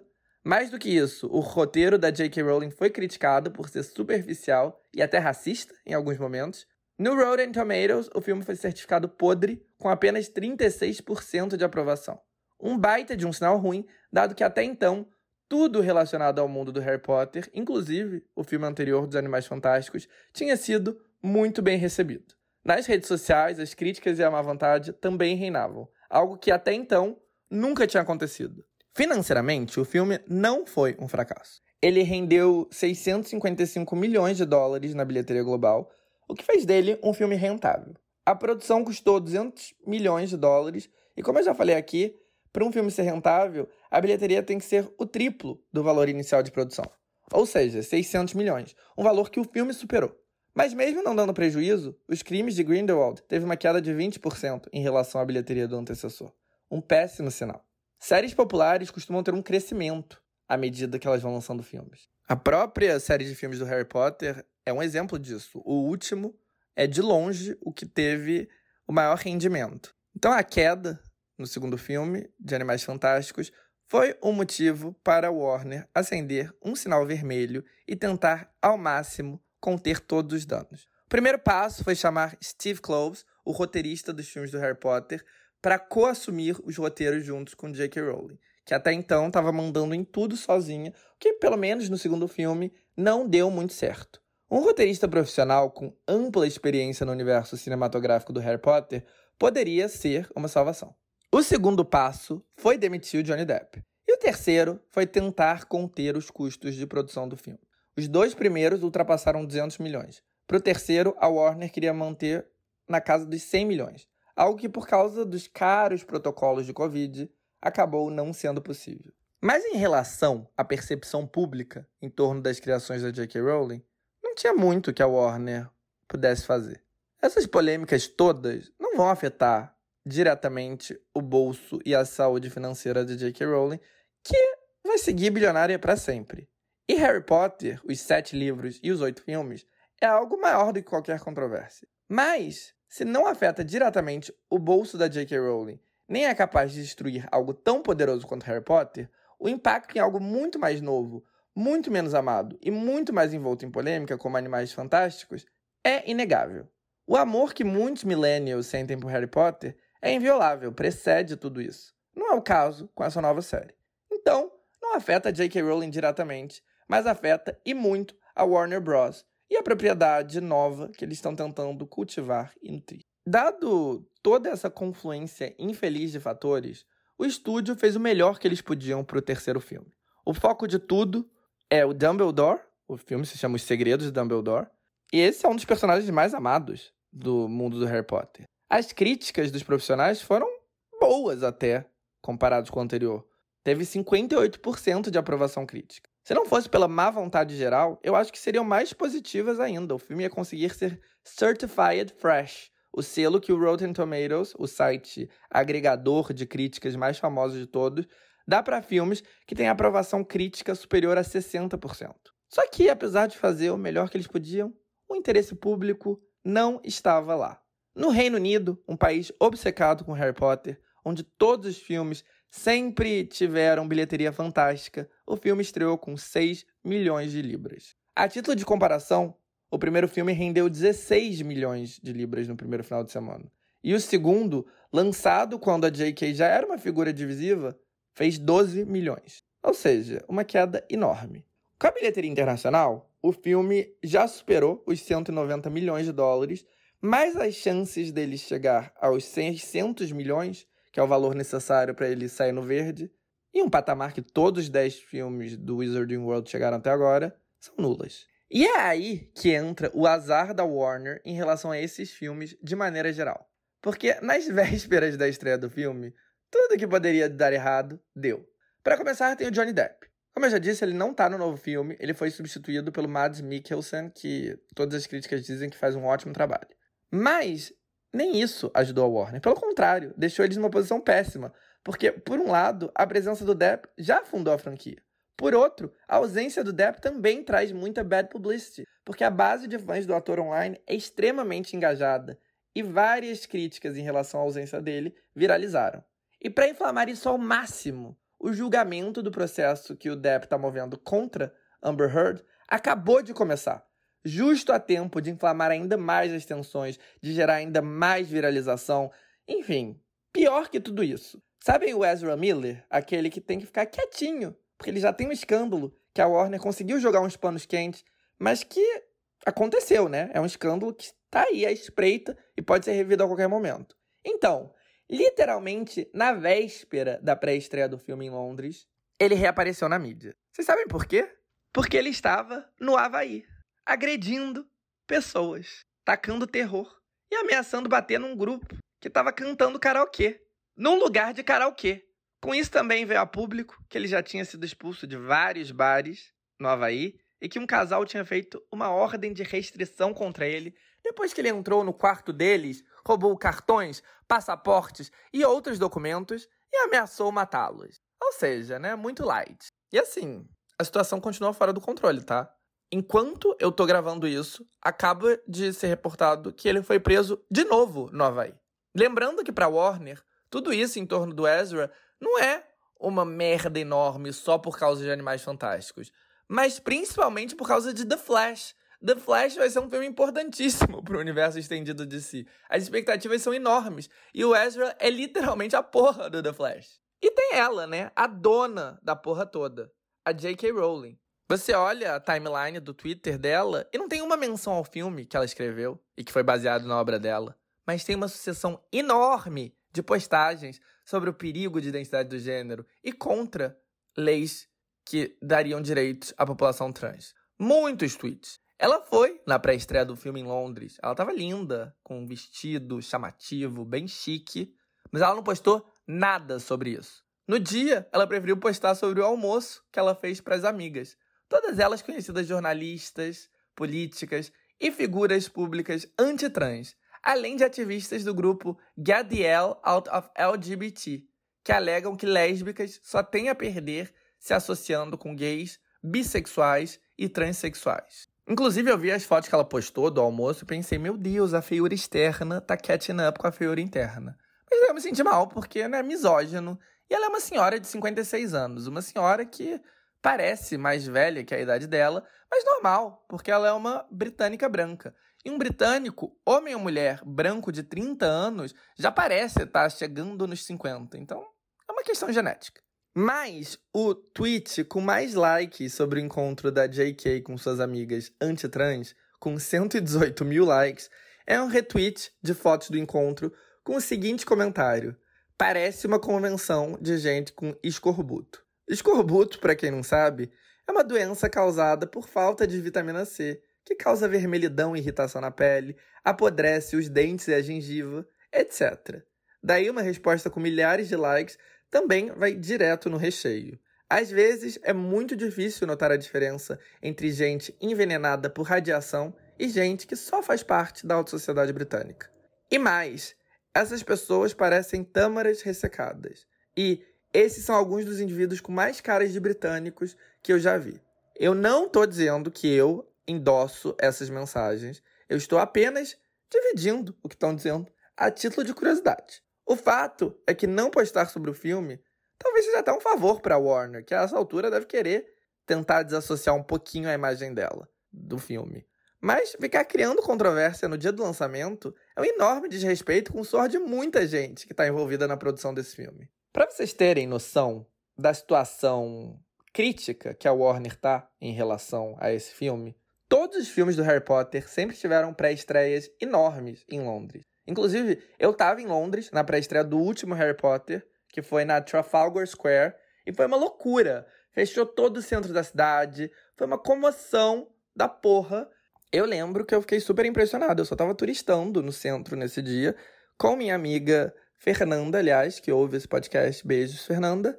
Enfim, foi um evento. Os dois primeiros Animais Fantásticos também tiveram pré-estreias grandes nas cidades em que os filmes eram ambientados, ou seja, o primeiro em Nova York e o segundo em Paris. Já para esse terceiro filme, a Warner basicamente quis esconder que estava fazendo uma pré-estreia. O Ezra Miller, claro, não estava presente, porque ele estava na delegacia, no Havaí, literalmente. Mas todos os demais atores e a própria J.K. estavam lá. Mas jornalistas não puderam cobrir o tapete vermelho, o que é bizarro, porque todo ponto de uma pré-estreia é a cobertura jornalística e midiática. Mas, óbvio, a Warner queria evitar perguntas sobre o Johnny Depp, sobre o Ezra Miller e, óbvio, sobre as visões controversas da J.K. Rowling, que poucos dias antes tinha sido elogiada por Vladimir Putin, que dizia concordar com o que ela dizia sobre os perigos da comunidade trans. Putin não só não está né, no seu melhor momento de imagem pública aqui no Ocidente, como ele também não é exatamente conhecido por ser um aliado da causa LGBTQ+. Então, mais uma vez, o timing de tudo não poderia ser pior. E todas as controvérsias não minam só a pré-estreia em si, mas toda a promoção do filme em geral, porque todas as aparições midiáticas dos atores em talk shows, em revistas, etc., não podem acontecer ou têm que ser mega controladas para evitar as perguntas que todo mundo quer fazer. Aliás, sobre o novo filme, uma curiosidade. O primeiro, né, foi ambientado em Nova York, o segundo em Paris, e o terceiro era para ser ambientado no Brasil. Mas, por causa da pandemia, a história foi mudada, porque não ia dar para gravar aqui e tal. Mas uma atriz brasileira, Maria Fernanda Cândido, teve um papel de enorme importância no filme. Em circunstâncias normais, isso seria um grande trunfo por aqui, que é um mercado importante. Os brasileiros iam estar eufóricos. Mas todo fã do Harry Potter nesse país é viado, sapatão ou agregado, então assim, baixíssimo entusiasmo. E controvérsias à parte, outra coisa a se considerar é também o fato de que, mesmo sem tudo isso, talvez o universo Animais Fantásticos não interesse tanto. Porque o que realmente apaixona o público é o Harry, a Hermione, o Ron. O primeiro filme foi um sucesso grande, mas talvez, bem talvez, a tendência era de queda mesmo. Afinal, quando essa nova série foi lançada, o mundo ainda estava no calor do momento do último Harry Potter. Todo mundo queria mais. Talvez. É uma possibilidade. Mas assim, a própria Warner sabia disso e tentou mitigar. A série de Animais Fantásticos deveria focar no novo personagem, o Newt, e ter referências a um personagem ou outro da série original, que se passa décadas depois. Esse filme é para ser um spin-off, que assim, é meio que uma prequela, mas não é. Mas desde o segundo filme eles estão cada vez mais mudando o foco para que a série tenha uma conexão muito mais direta com Harry Potter. Tanto que Grindelwald e Dumbledore são agora protagonistas ainda maiores que o Newt. E assim, eu não sou o porta-voz de todo mundo, eu só posso falar da minha experiência. E eu não vou me considerar um Potterhead, um fanático do Harry Potter, porque eu não sou uma pessoa super apegada que relê os livros, revê os filmes, sabe todos os detalhes. Mas eu sou, sim, parte da geração Harry Potter e eu sempre tive boas memórias de Harry Potter. Eu li todos os livros, eu comprei eles nos dias do lançamento, eu fui ver todos os filmes no cinema na data da estreia. A minha boa vontade se estendeu até o primeiro Animais Fantásticos, que eu também fui ver no cinema. Eu não achei maravilhoso, mas eu achei fofo. Talvez eu tivesse me interessado por mais. É bem provável que sim. Mas o imperialismo e a visão política da J.K. Rowling realmente mataram a série para mim. Eu abandonei Animais Fantásticos não porque eu perdi o interesse organicamente no mundo do Harry Potter, mas porque eu fui totalmente repelido pela autora. E eu acho que não fui só eu. Essa confluência de fatores minou grande parte do entusiasmo em torno de Os Segredos de Dumbledore, o terceiro filme da série. Mas Animais Fantásticos pode ser sacrificado. O que a Warner precisa proteger a todo custo é a origem de tudo, a série Harry Potter. Essa propriedade multibilionária é uma mina de ouro. Além dos sete livros e oito filmes, tem milhares de produtos licenciados, tem os parques temáticos em Orlando, Los Angeles e Osaka, no Japão, tem a peça musical que está em cartaz no West End londrino, na Broadway, em Melbourne e que em breve estará em Toronto e em Tóquio. Tem o Studio Tour, o passeio pelos cenários do filme, que é uma atração turística muito popular em Londres. Mas nesse sentido eles podem respirar aliviados. Por preceder toda essa controvérsia e por ser algo tão definidor para tanta gente, Harry Potter segue sendo algo relativamente protegido, com a maior parte do público sendo capaz de separar a obra da autora. Ajudando nisso está o fato de que todos os protagonistas do filme, o Daniel Radcliffe, a Emma Watson, o Rupert Grint, já condenaram publicamente os comentários da J.K. Rowling e se colocaram como aliados da causa trans. Mas, apesar disso tudo, não deixa de ser preocupante que comece a aparecer leves rachaduras em uma das propriedades mais amadas, mais blindadas de todos os tempos. Uma propriedade que não é só amada, ela marcou toda uma geração. Já em relação a Animais Fantásticos, a Variety reportou que a Warner não sabe se completará os cinco filmes planejados. A pré-produção do quarto filme nem começou e não existe um roteiro pronto. Aparentemente, eles estão esperando para ver os resultados do novo filme antes de tomar qualquer decisão. Se for isso mesmo, eu já posso prever com confiança o que vai acontecer. A saga Animais Fantásticos vai acabar por aqui mesmo. Diretamente de Hogwarts, Vingar de leve rola.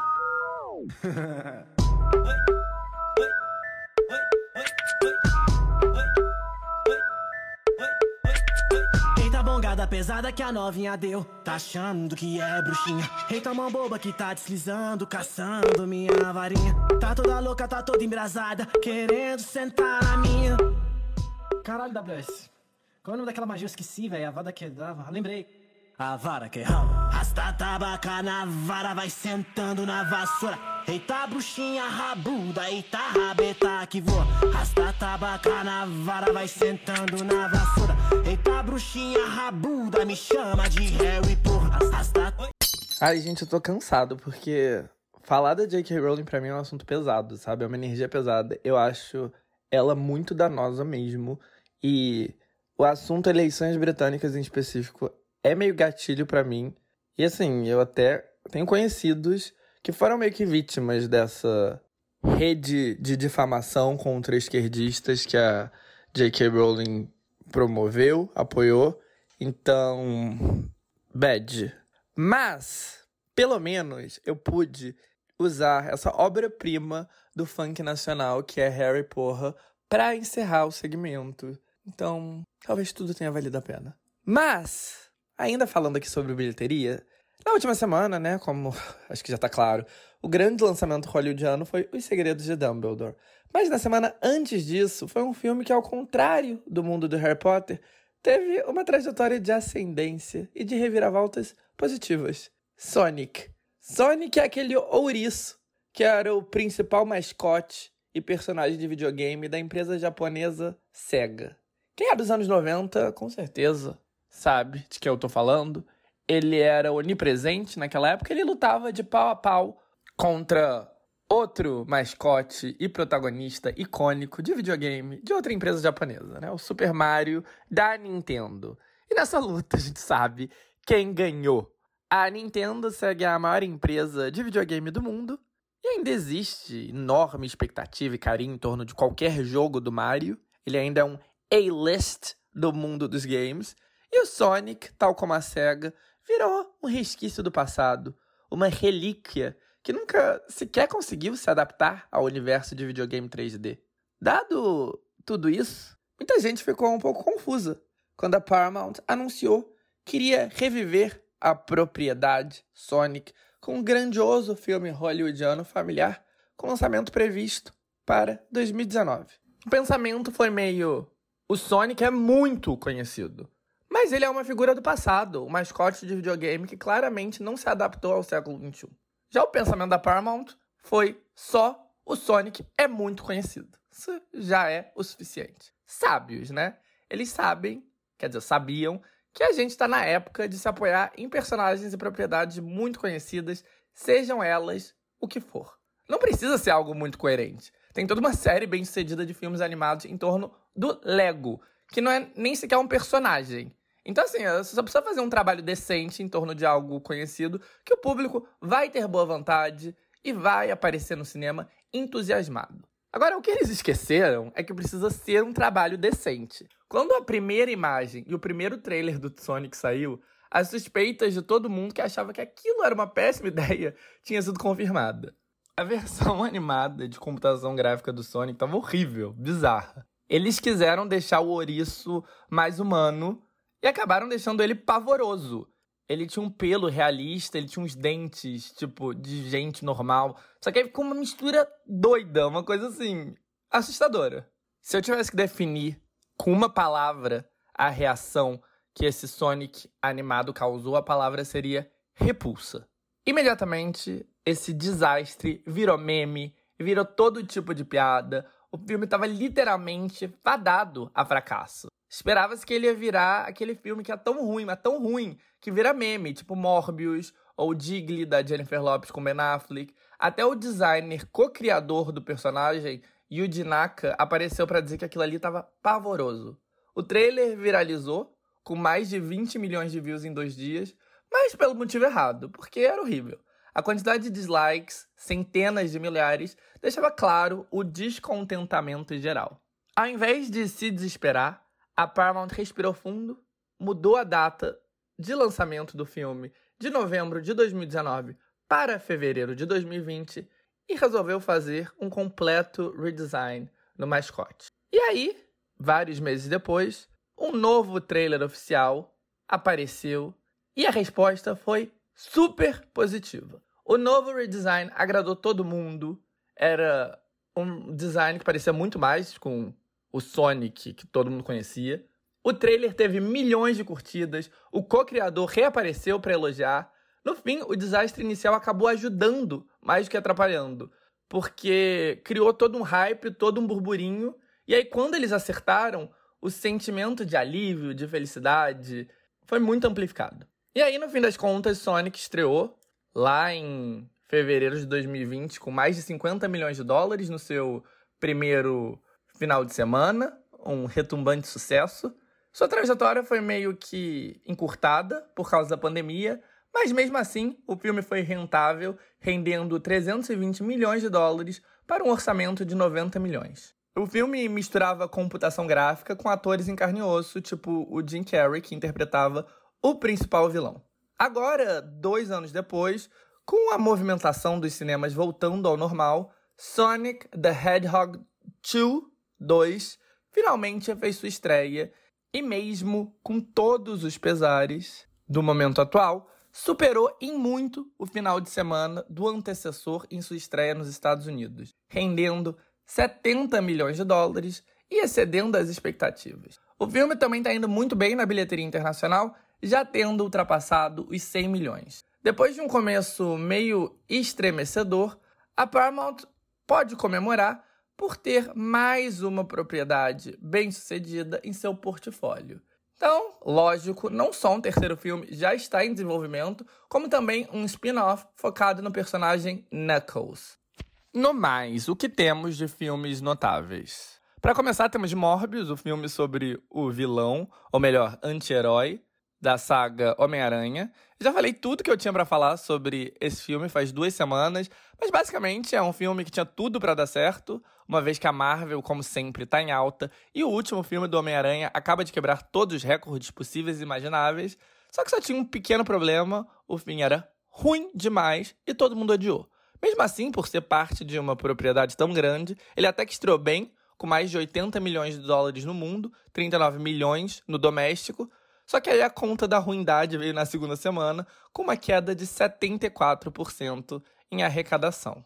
Uma queda que não foi amortecida na terceira semana. O outro filme notável, e que para mim é o mais interessante, é Everything Everywhere All at Once, ou Tudo em Todo Lado ao mesmo tempo. Um filme de comédia, ação e ficção científica da produtora Cool A24. A A24 é uma distribuidora independente envolvida no lançamento nos Estados Unidos de vários filmes super bem recebidos, tipo Ex Machina, O Quarto de Jack, Midsommar, The Florida Project, Spring Breakers, Moonlight, que é o Oscar de melhor filme, inclusive, Joias Brutas, dentre vários outros. Eles também têm sucesso com séries, sendo uma das produtoras do fenômeno Euphoria. Mas assim, não é que todo filme deles é um sucesso. Inclusive, faz poucas semanas eles estrearam um filme de terror X, que apesar das expectativas, de boas críticas e tal, acabou tendo um resultado medíocre. Mas Everything Everywhere All at Once empolgou e muito. Protagonizado por Michelle Yeoh, a história fala sobre uma mulher imigrante chinesa, dona de uma lavanderia, que acidentalmente descobre um multiverso com várias versões dela mesma, e com isso, ela embarca numa aventura louca onde sozinha ela terá que salvar o mundo. O filme é dirigido por Dan Kwan e Daniel Scheinert e o elenco é majoritariamente asiático, mas conta também com Jamie Lee Curtis e Jenny Slate. Enfim, o filme foi lançado naquele esquema super limitado, que é comum para filmes independentes, filmes mais cool, filmes mais é, artísticos. Então foi só em algumas cidades chaves, tipo Los Angeles, Nova York e São Francisco, foram mais de 500 mil dólares no primeiro final de semana, apesar disso, com uma média por sala de 50 mil dólares em rendimento, o que é o segundo maior rendimento por sala da pandemia. O primeiro maior é Licorice Pizza, que teve uma média de 80 mil dólares por sala em sua estreia, só que assim, Licorice só estreou em três cinemas, e Everything Everywhere All at Once estreou no número bem maior, apesar de limitado, não foi três. E aí, na semana passada, ele começou a se expandir por mais salas, chegando a mais de mil e rendendo 6 milhões de dólares. E a expansão deve continuar à medida que o filme continua recebendo burburinho super positivo e resultados na bilheteria também ótimos. E de todos os filmes que eu mencionei aqui, esse é o único que eu tenho interesse real. Sonic e Morbius, com todo respeito, nem de graça. Já Segredo de Dumbledore, talvez eu veja na HBO Max, porque apesar de tudo tudo, tudo, tudo. Eu ainda tenho esse leve interesse pelo mundo Harry Potter, porque, né, foi minha infância. Mas assim, não sei, talvez não veja. Já Everything Everywhere All at Once parece divertido, parece diferente. E eu sei lá, não sei muito o que esperar. Que é o que eu gosto. Quando eu vou para um filme, eu não gosto de não saber exatamente o que me espera. Eu gosto de embarcar na viagem. E o pôster também é lindo. Eu vou mostrar aqui para vocês. Deixa eu ver se a câmera tá pegando. Calma aí. Tá focando? Vocês estão conseguindo ver? Gente, eu tô brincando, eu só queria deixar vocês confusos. Eu tô plenamente ciente que isso aqui é apenas áudio. Mas, enfim, deem um Google no pôster depois, que é bonito. Agora, óbvio que só porque eu tô interessado, ele não tem data de estreia aqui no Brasil ainda, mas no meu outro lar, em Portugal, ele estreou no dia 7. Então, amigos que vivem por aí, vão assistir e me digam que tal. Mas voltando aos grandes blockbusters, o próximo chega só em maio. Doutor Estranho no Multiverso da Loucura. As expectativas são enormes, porque, né, filme da Marvel. E o Doutor Estranho ainda tá mais em alta, porque ele teve papel de destaque, né, em Homem-Aranha Sem Volta para Casa. Ou seja, vai arrasar. Eu prevejo a maior abertura desde Homem-Aranha, superando The Batman, o que não é nenhuma previsão assim louca, é meio óbvio. Agora, será que vai conseguir igualar o milestone dos 100 milhões de dólares em bilheteria doméstica no primeiro final de semana? Que foi o que o Homem-Aranha fez? Talvez, não sei. Mas em maio a gente descobre. Mas, finalizando o episódio de hoje, vamos falar aqui sobre música. A começar pelo Coachella, o maior festival do mundo atualmente que aconteceu no último final de semana em Índio, no deserto da Califórnia. E o fato do Coachella ser o maior festival do mundo é a prova do quão forte são as redes sociais e a adoração por celebridades, né? Celebrity culture em geral.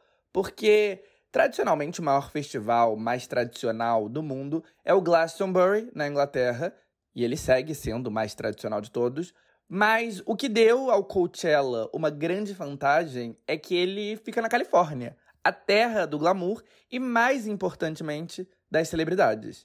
Ao longo dos anos, celebridades famosos de todos os tipos se divertindo no Coachella com looks boho tomaram conta de todo site de fofoca e depois do Instagram. E daí todo jovem cool quis fazer igual. Virou um desejo internacional de ir se divertir no Coachella com looks chamativos, coloridos, neons, hippies. E, enfim, o Coachella virou o maior festival do mundo graças à proporção que ele tomou nas redes sociais e entre os famosos. Quando a gente pensa em Coachella, a gente não necessariamente associa o Coachella com música, com shows.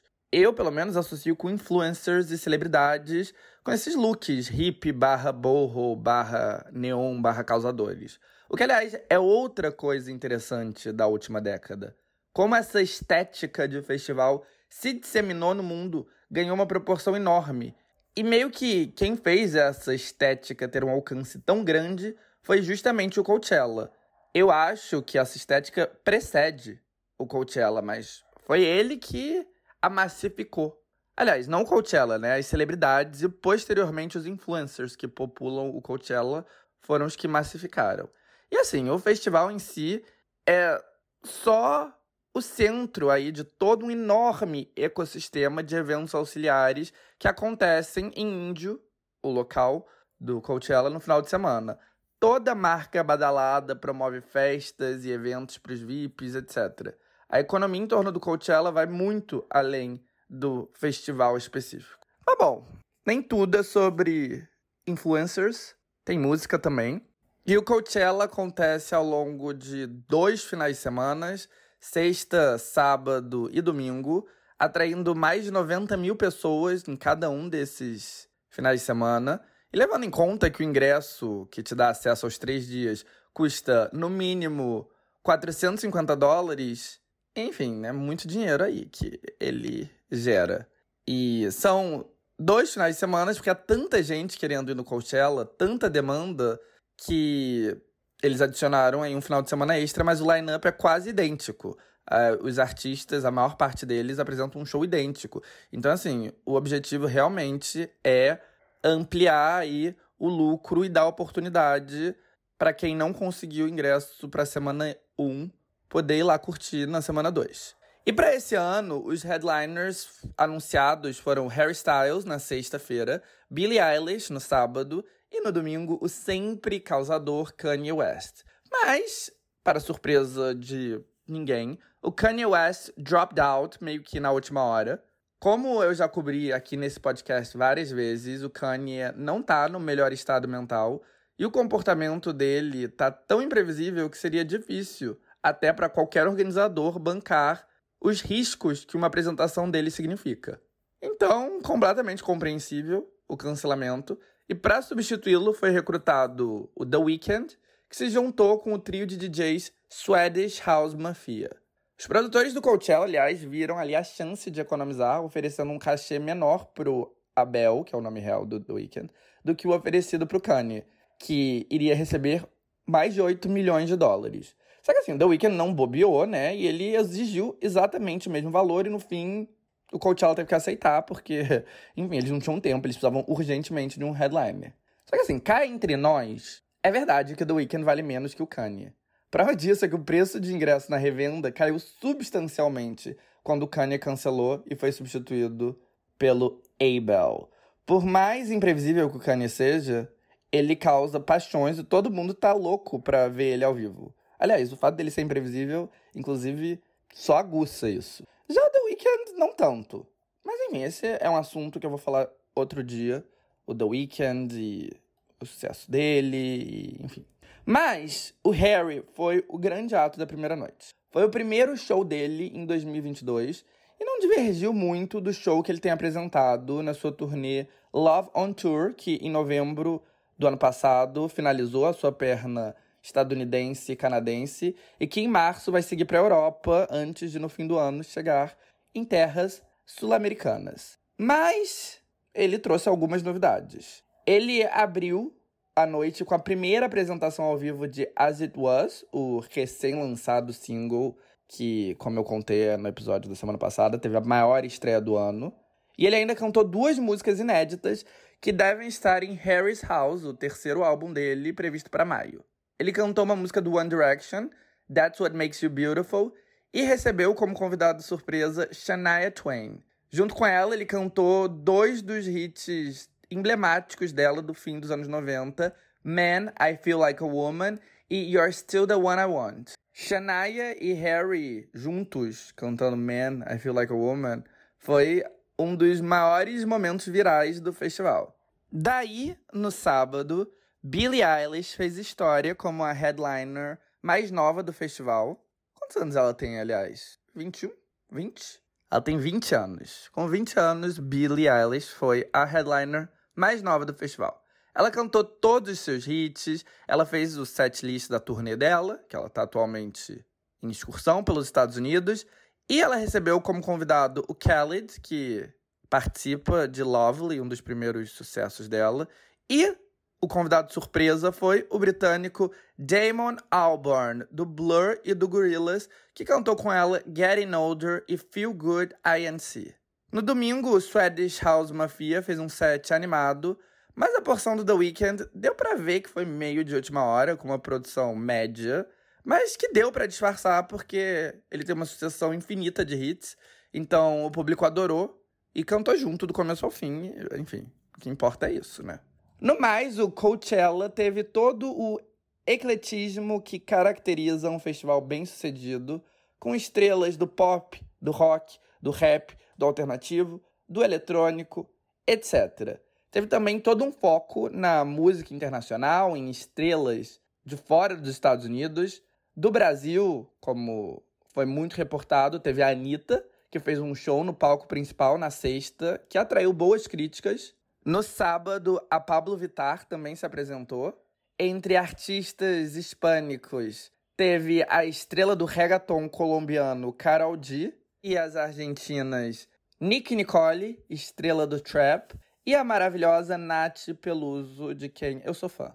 A música tradicional mexicana também teve presença fortíssima, com o grupo Firme, o maior fenômeno do gênero, ocupando o palco principal no domingo e a banda MS no sábado. Provando a força da música mexicana na Califórnia, o show do Grupo Firme foi um dos maiores de todos em termos de público, e o público cantou todas as músicas, do começo ao fim. Outros nomes internacionais incluíram a banda de K-pop Epic High, Utada Hikaru, a mulher que mais vendeu álbuns na história da indústria japonesa, o popstar de Hong Kong Jackson Wang, o maior nome da música francesa da última década, Stromae, a banda de rock italiana Måneskin e a popstar coreana Ciel, que também teve um dos momentos virais do festival ao, de surpresa, se reunir com as integrantes do girl group que a lançou ao estrelato, 21. Ela fechou o show com esse reencontro, que foi a primeira vez que elas apareceram juntas em muitos, muitos anos. Agora, deixa eu falar o que eu mais gostei. Eu adorei a apresentação da Carol G. Eu até me emocionei. E, gente, eu achei o set da Doja Cat do caralho, num nível que, assim, sério, foi muito bom. Ela colocou corpo e alma naquilo, e valeu a pena. Eu não sou super fã dela, às vezes eu até fico meio cansado de ouvir as músicas, porque elas são muito overplayed, mas que show fantástico. Ela nem era headliner, né? Ela foi a penúltima e ela entregou um show muito mais incrível do que qualquer headliner, na minha opinião. Eu fiquei assim, sem palavras. Para quem não viu, vai ter tudo de novo no próximo final de semana, e é tudo transmitido ao vivo pelo YouTube. Então, é isso aí. Eu tinha mais algumas coisinhas para falar, mas estamos com pouco tempo. Então, esses assuntos vão ter que ficar para depois. E vamos para os nossos segmentos finais: o opinião de merda e o positivity. E minha opinião de merda tem a ver com o BBB. E assim, uma tendência que eu tenho notado atualmente é falar que o BBB 22 é o maior flop de todos, pior até que o BBB 19, porque o Arthur vai ganhar. E tirando os fãs do Arthur, e a galera do sofá, que é muita gente, aliás, todo o resto odeia ele e não o aguenta mais. Só que assim, gente, vocês estão bem doidos, né? Primeiro que não tem como ser pior que o 19, porque o 19 ninguém viu de tão intragável que foi. O 22 tem menos gente que o 20 e o 21 assistindo. Eu mesmo não estou acompanhando. Mas segue sendo o programa mais comentado da TV, tá repercutindo bastante, mesmo que menos que nos últimos dois anos. Então, assim, não dá para comparar o 19, que praticamente não existiu. E segundo que, assim, por mais que vocês odeiem o Arthur, ele não ama a Paula, né? A comparação vem pelo fato que a Paula, que ganhou, é a ganhadora do BBB mais odiada de todas. Mas, gente, o Arthur pode ter sido muito ó nas traições aqui fora.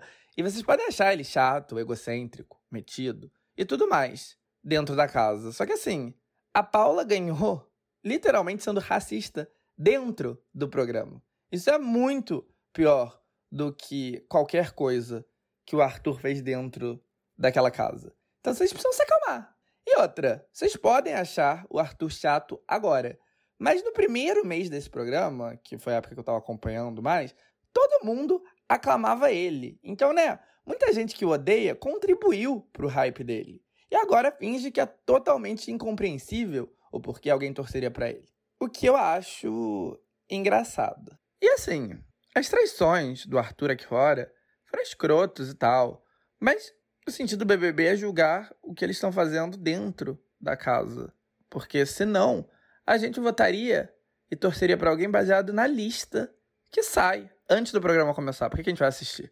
Então, toda essa história de traição e tal é relevante pro jogo dele? Quando vocês focam que ele é chato, que ele é insuportável, que ele é narcisista, que ele é isso e aquilo, ok, justo. Achar insuportável dentro da casa, ok. Mas ficar julgando ele pelo comportamento aqui fora, que não tem nada a ver com como ele está agindo dentro da casa, eu acho meio assim, antiproducente, dada a proposta do programa.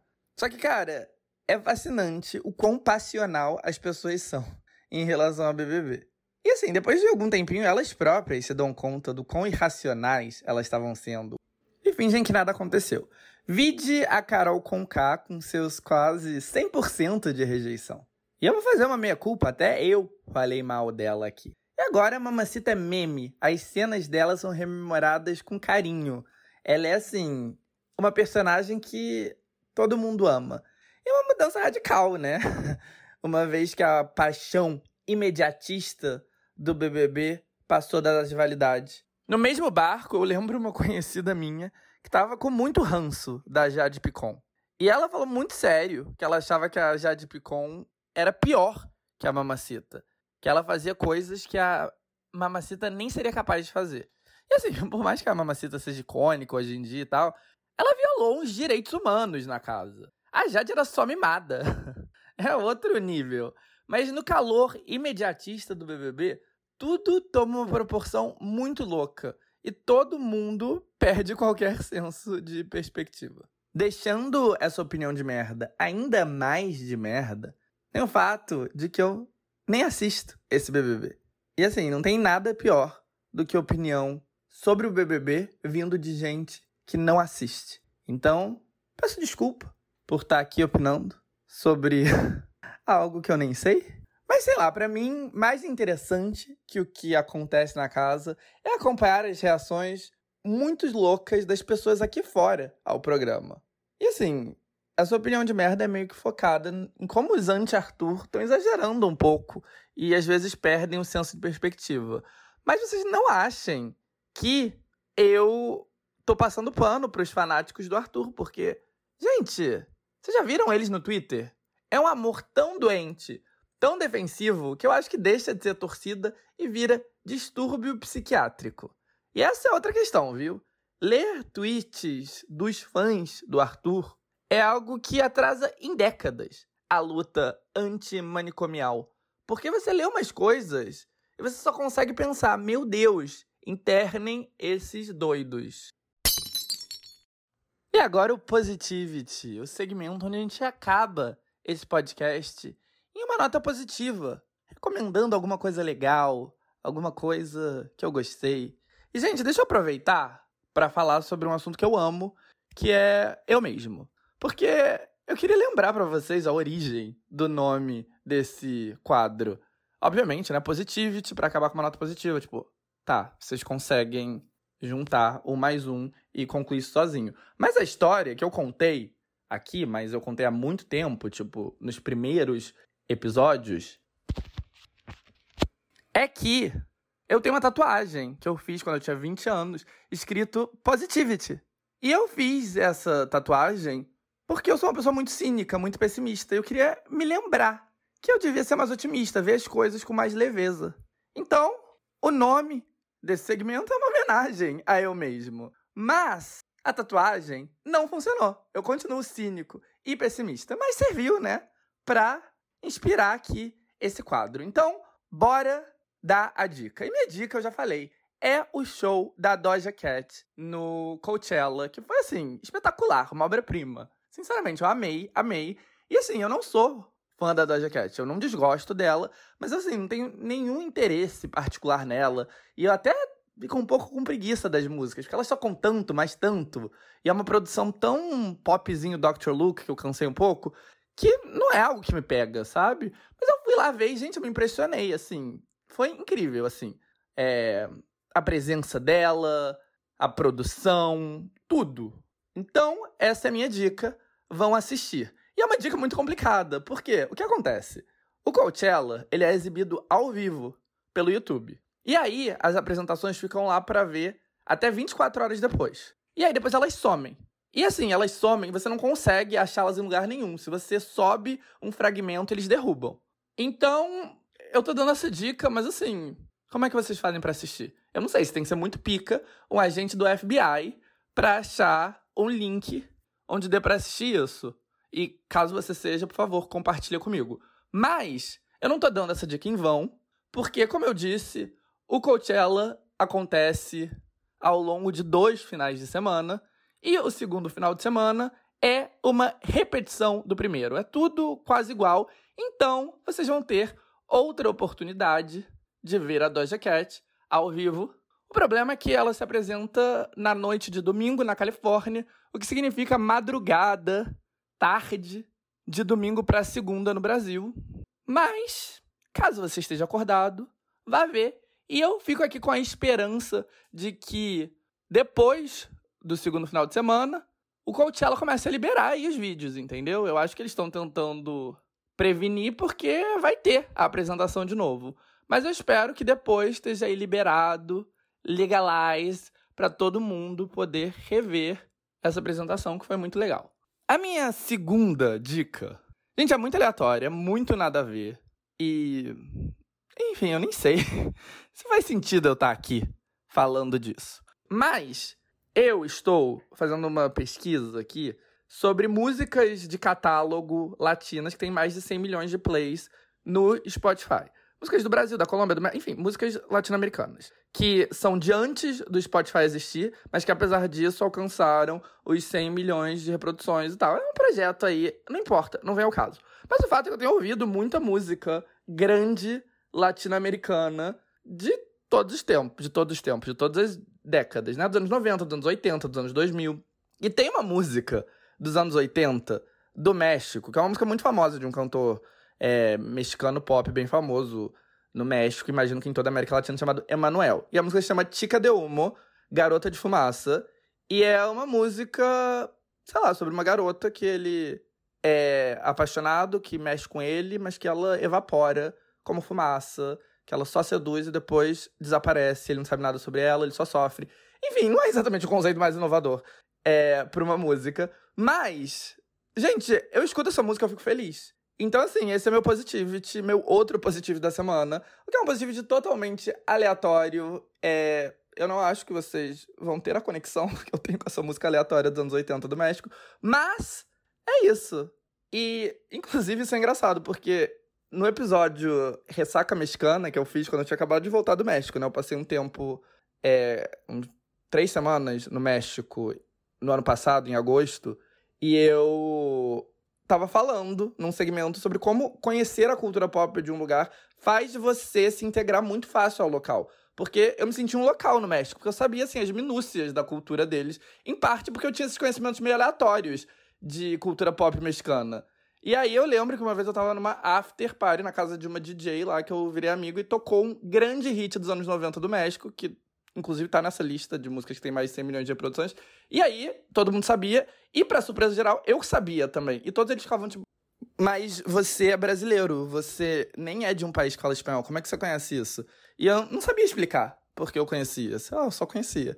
E, enfim, agora eu conheço essa música aleatória dos anos 80, que aparentemente é um clássico latino, e se tocar, não só eu vou saber cantar junto, como eu vou ficar muito feliz, como se essa música fizesse parte da minha história.